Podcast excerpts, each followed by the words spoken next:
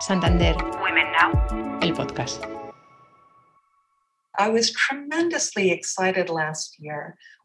Cuando el año pasado mujeres científicas recibieron varios premios Nobel, la verdad es que me sentí feliz.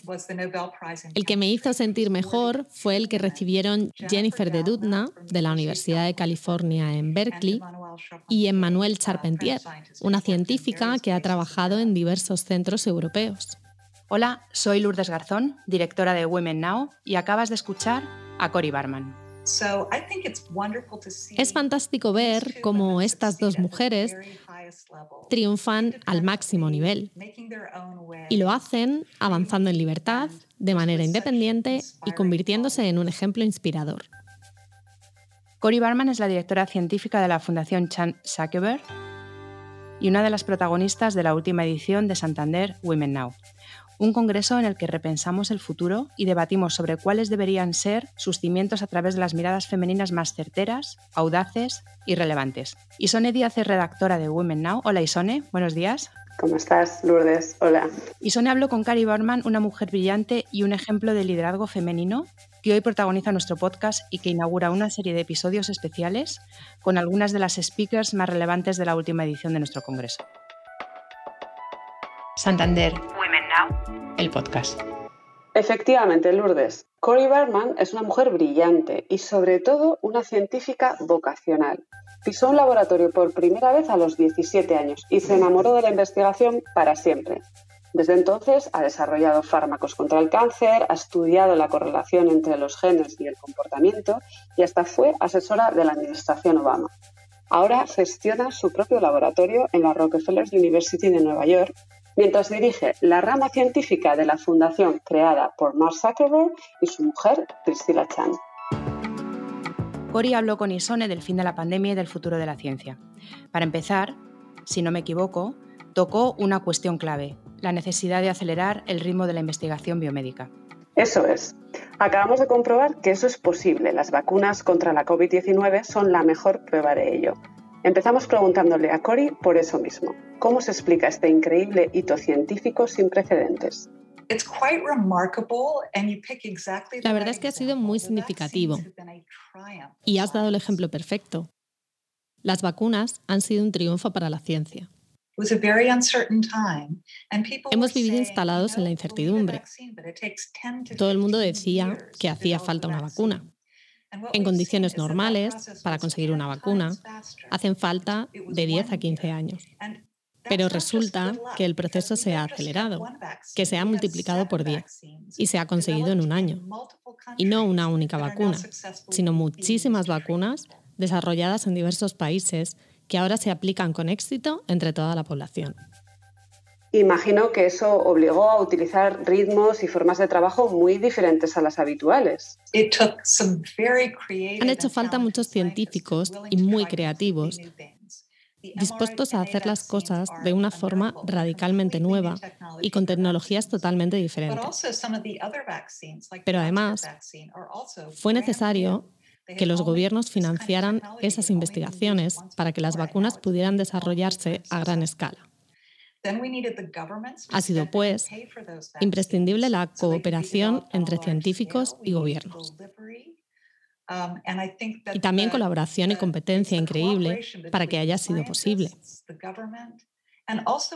Ha habido 7, 10, 15 empresas trabajando en vacunas, por supuesto, pero con la certeza de que si uno ganaba, ganábamos todos. En la pandemia, compartir información de una forma tan abierta tan rápidamente ha sido algo totalmente novedoso. Ha habido mucha competencia para conseguir la vacuna, pero también mucha colaboración. Todo el mundo quería avanzar. Y la verdad es que me alegra mucho descubrir lo que demuestra esto, que es lo que pueden hacer los científicos y los gobiernos para cambiar las cosas. Como comentabas, se ha demostrado que la competencia y la colaboración son compatibles. Eh, es un gran cambio de paradigma que, no solo afecta al desarrollo de las vacunas. Curi, ¿cómo crees que ha cambiado la ciencia en este último año? Y no solo eso, ¿cómo has cambiado tú como científica desde que estalló la pandemia? Lo que hemos descubierto durante este año es que era necesario poner en marcha nuevos métodos de trabajo con los que comprender, para empezar, cómo se estaba diseminando el virus, cómo podíamos desarrollar pruebas más allá de los entornos puramente técnicos. Por primera vez, tenemos pruebas que antes solo existían en laboratorios de alta investigación. Ahora, sin embargo, los hemos desarrollado con grandes cantidades de población. Um, hemos podido hacer pruebas con las nuevas técnicas de PCR a una escala y de una forma como nunca antes se había hecho. Nos hemos dado cuenta, además, del entusiasmo que este tipo de acciones ha supuesto para los científicos.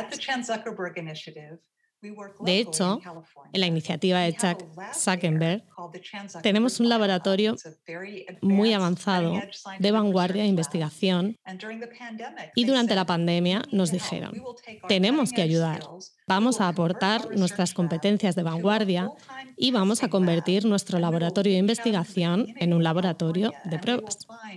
Vamos a acercarnos a la comunidad de California y ver quién está en riesgo, a quién podemos ayudar.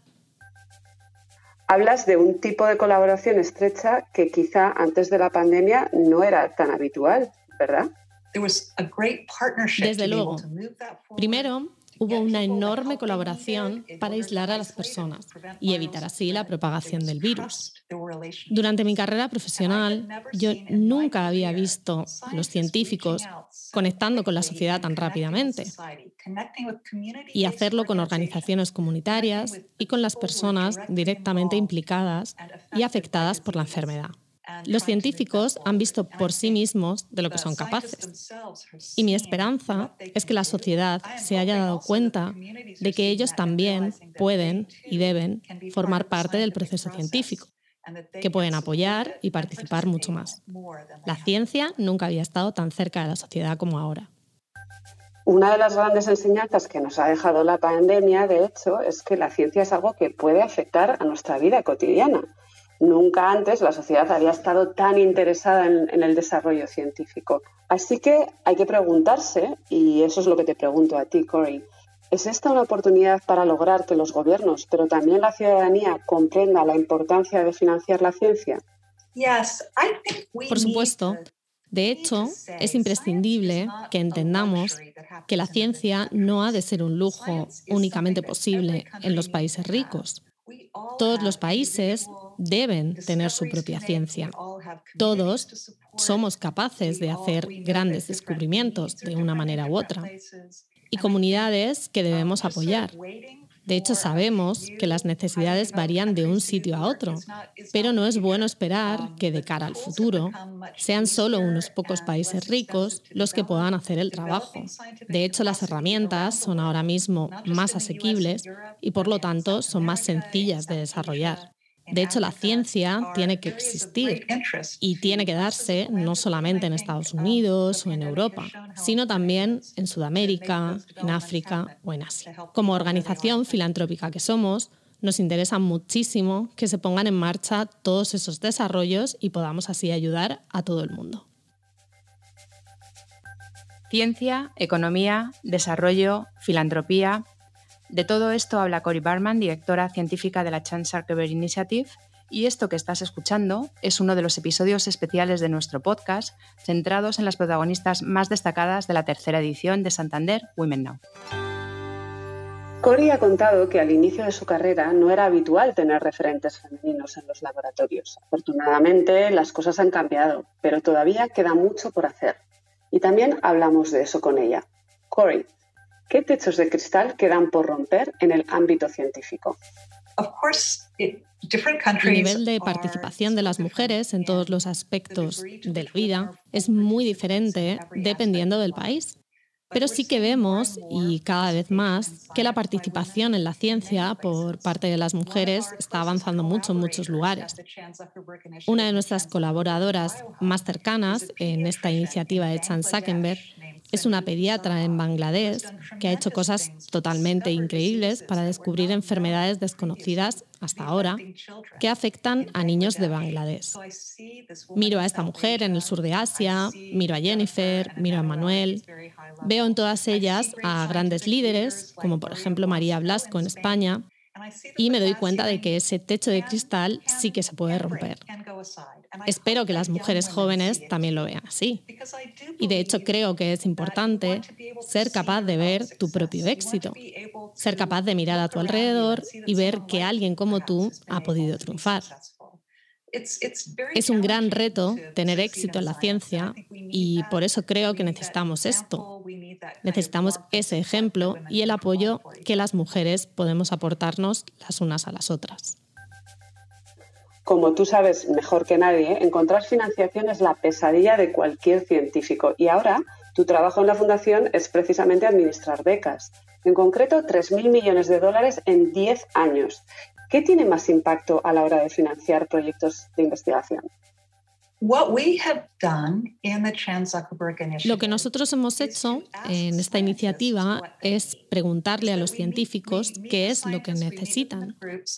Les preguntamos qué les está ralentizando el trabajo que están realizando. A veces dicen que dinero, pero la mayor parte de las veces no es esa su respuesta.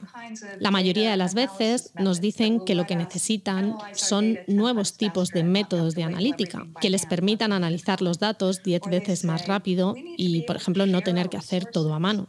También nos dicen que necesitan ser capaces de compartir sus recursos con otras personas, con otras entidades. Desarrollar buenos recursos que todo el mundo pueda utilizar para que podamos avanzar basándonos en el trabajo anterior de unos y otros. Así que nos hemos dejado guiar mucho por esta comunidad científica a la hora de pensar qué es lo que queremos apoyar. Hemos tenido que reconocer que acelerar la ciencia es en realidad un esfuerzo de equipo. Necesitamos a todo el mundo. De hecho, hace falta colaborar, hace falta asumir riesgos y mantenernos muy cercanos a la comunidad científica para ver cuáles son sus necesidades. En 2013 fuiste asesora de la Administración Obama para la Brain Initiative. ¿Qué fue lo mejor de aquella experiencia?